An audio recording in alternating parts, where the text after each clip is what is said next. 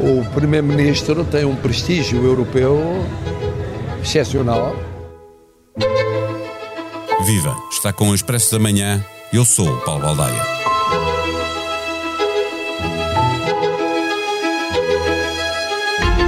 O Primeiro-Ministro, ainda líder do PS, está mais solto, disponível para comunicar o que sente e o que pensa e deixar perceber que o sonho de uma vida no centro da Europa, que um dia levou o Presidente a dizer que convocava eleições, se isso acontecesse, esse sonho continua vivo. Feitas as contas, a demissão do chefe de governo e a dissolução do Parlamento eram para ser uma consequência da ida de António Costa para um cargo europeu, mas podem afinal ser o detonador dessa ambição. O Expresso conta, na edição deste fim de semana, que o Primeiro-Ministro admite voltar a ser candidato pelo PS ao Parlamento Europeu. É preciso que tudo corra bem, não apenas do ponto de vista político, nem sobretudo do ponto de vista político, mas no processo influencer.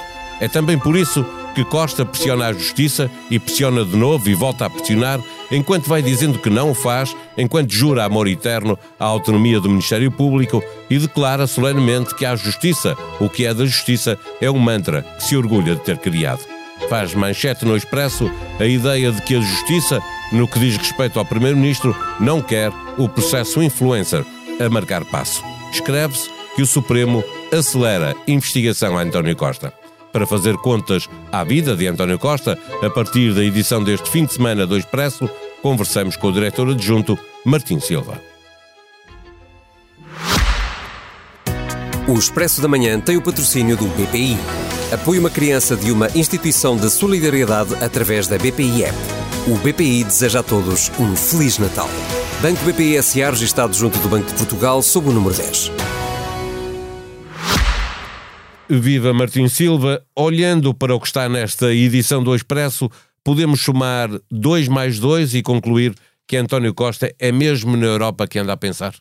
Uh, eu diria que, olhando para o que está na, não só na primeira página do Expresso, mas a muito do que aconteceu, por exemplo, na última semana, que aliás acaba com António Costa lá fora uh, a sorrir cada vez que se fala nessa perspectiva, não é muito difícil somar dois mais, dois mais dois. Há muitas incógnitas, nomeadamente do ponto de vista da justiça. É bom não esquecer que temos um Primeiro-Ministro demitido na sequência de uma crise política causada por uma investigação judicial e, portanto, que, que o visa diretamente a ele, e, portanto, não sabemos exatamente em que magnitude e com que impacto, mas que o Visa, que levou à sua demissão. Nós, na primeira página do Expresso desta semana, revelamos a intenção de quem investiga o caso António Costa, portanto, o Supremo Tribunal de Justiça, de acelerar a investigação. Depois já, já podemos ir aos, aos, aos parte, detalhes, exatamente. mas ao mesmo tempo damos conta, e aí era indiretamente à tua questão, de como o Primeiro-Ministro, eh, embora ainda não tenha saído Primeiro-Ministro, eh, já sonha eh, com as cores da Europa, admitindo concorrer às eleições europeias de junho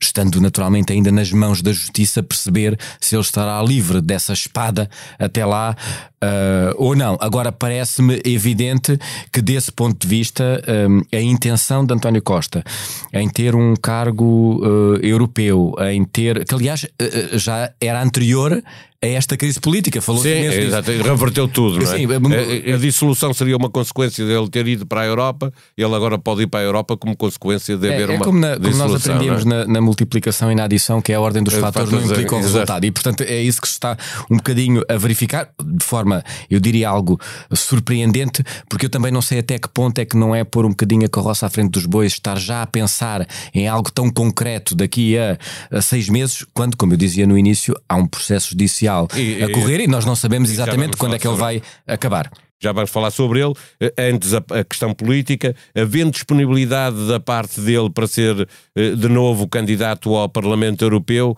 eh, nós estamos a falar, esta edição é numa, num fim de semana em que os militantes socialistas estão a escolher um novo líder, sexta e sábado. Isto implica que quem quer que esteja no lugar de secretário-geral do partido, nesta, na altura em que for preciso decidir, está obrigado a aceitar se António Costa tiver mesmo essa vontade. Sim, eu diria que vai aceitar, quer aceite com um sorriso, quer tenha que aceitar com um sorriso mais uh, amarelo. Aliás, repare-se, mesmo no início da semana, portanto, ainda antes do Expresso ter saído, quando António Costa uh, sinaliza a sua disponibilidade em participar na campanha, imediatamente os candidatos a líder do PS, questionado pelos jornalistas, faz parte, dizem, é claro que sim.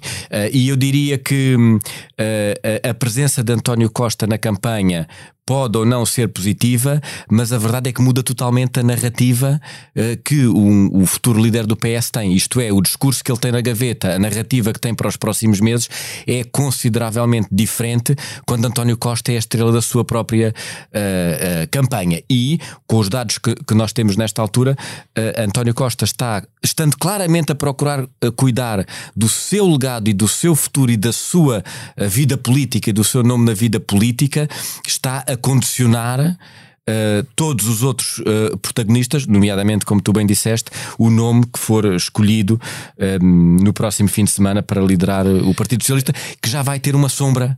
Uh, sempre, por cima de si. Basta, sempre, basta teria sempre, está lá no governo. Aliás, a melhor maneira de António Costa ajudar o futuro secretário-geral do, do, Partido Socialista é governar, como fez, por exemplo, no tempo das autárquicas, inaugurando, mostrando a obra que, que o governo do PS fez.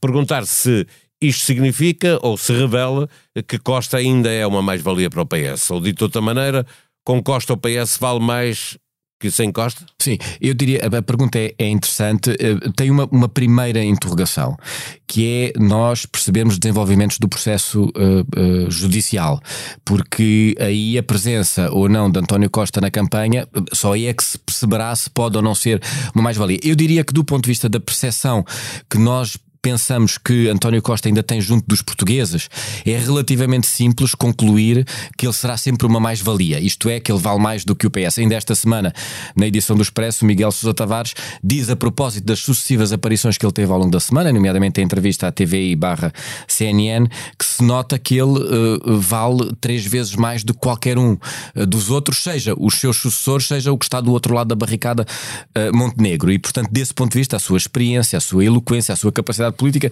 são indiscutíveis. Agora, eu tenho aí um outro senão, um, que não sei se concordarás uh, comigo, mas que eu acho que a sombra de António Costa condiciona de tal maneira uh, o futuro líder do PS que o inibe de se afirmar verdadeiramente.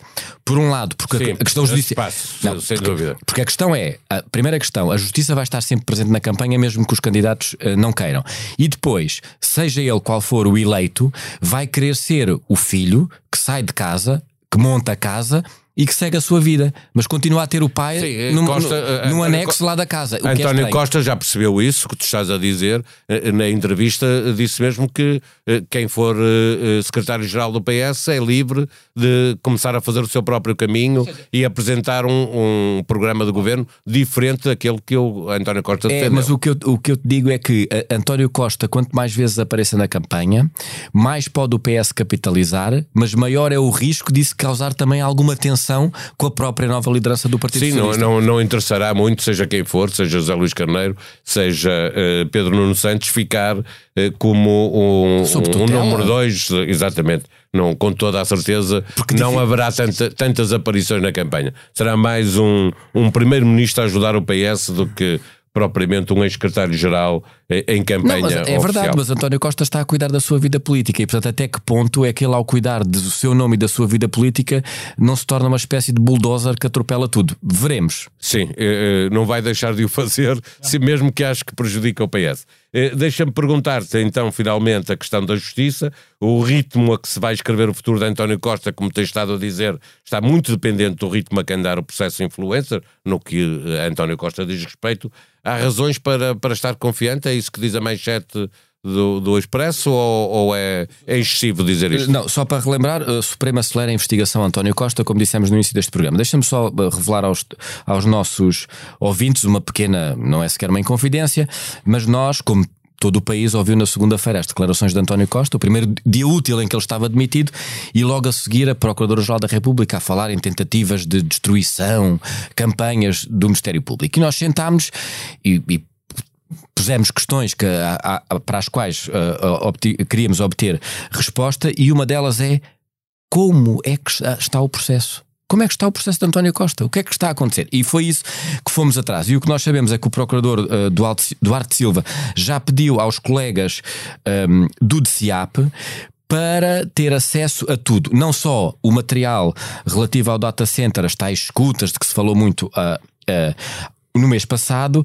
mas todo o material eh, indiciador eh, do envolvimento do Primeiro-Ministro recolhido nas tais buscas do dia fatídico. Certo, que acrescenta eh, ao que havia, obviamente. Para se perceber até que ponto é que há ou não envolvimento de António Costa que justifica um procedimento uh, crime a correr. E, portanto, e ao mesmo tempo, das fontes que nós temos dentro do processo, a ideia é, vou abrir aspas, concluir a investigação a Costa no mais curto espaço de tempo possível.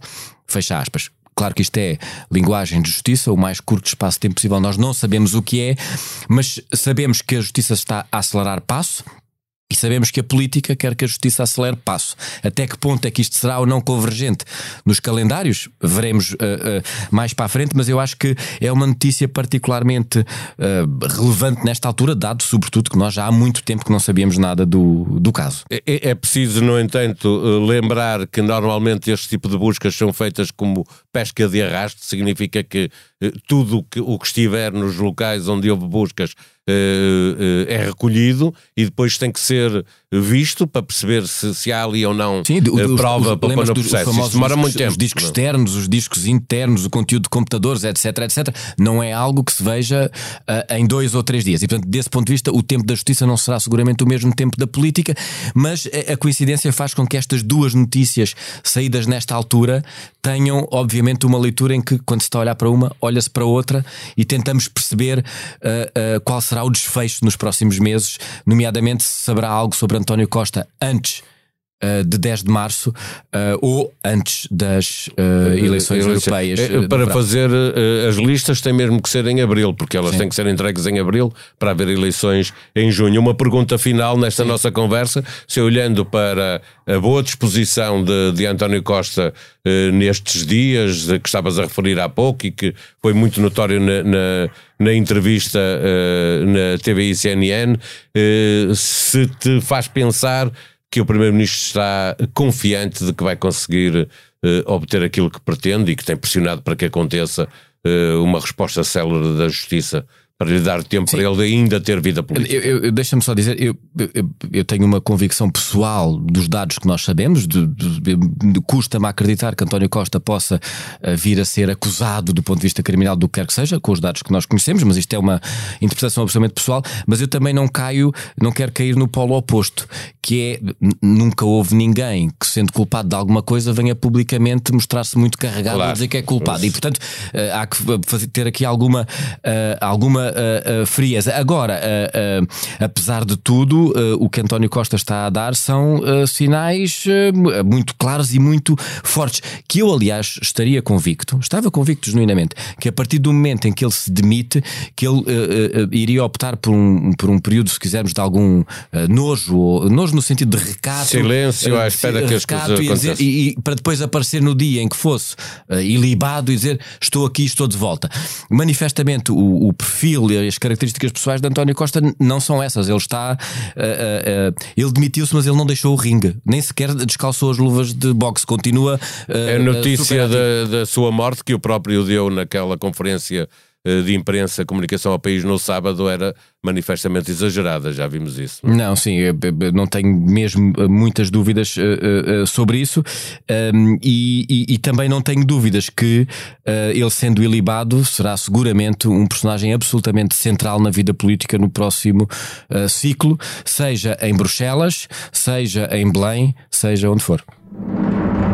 Taylor Swift faz a capa da revista do Expresso deste fim de semana. A cantora norte-americana, que criou uma realidade paralela onde vivem milhões de fãs, bateu todos os recordes mundiais de bilheteira e streaming. A digressão que a vai trazer a Portugal em maio, para dois concertos, vai gerar mais de mil milhões de dólares de faturação. O texto que pode ler, também em expresso.pt, se for assinante, é de Teffy Brotzer Ackner, do New York Times, e ela avisa que não é um perfil de Taylor Swift, mas, a não ser que seja um ou uma Swift, vai encontrar muitas novidades sobre a vida da cantora e sobre a digressão. Estamos a chegar ao final do ano e, como é tempo de olhar para os downloads dos podcasts, aproveito para lhe agradecer a si que está desse lado, que faz parte dos que já não dispensam um expresso da manhã. As contas fazem-se no fim, mas vamos fechar o ano com perto de 3 milhões de downloads. Obrigado. A sonoplastia deste episódio foi de João Martins. Tenham um bom dia, um bom fim de semana. Vamos voltar na segunda-feira. Até lá.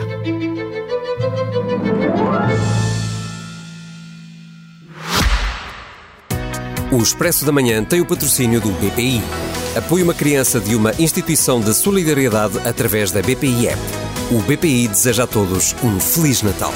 Banco BPI SA registado junto do Banco de Portugal sob o número 10.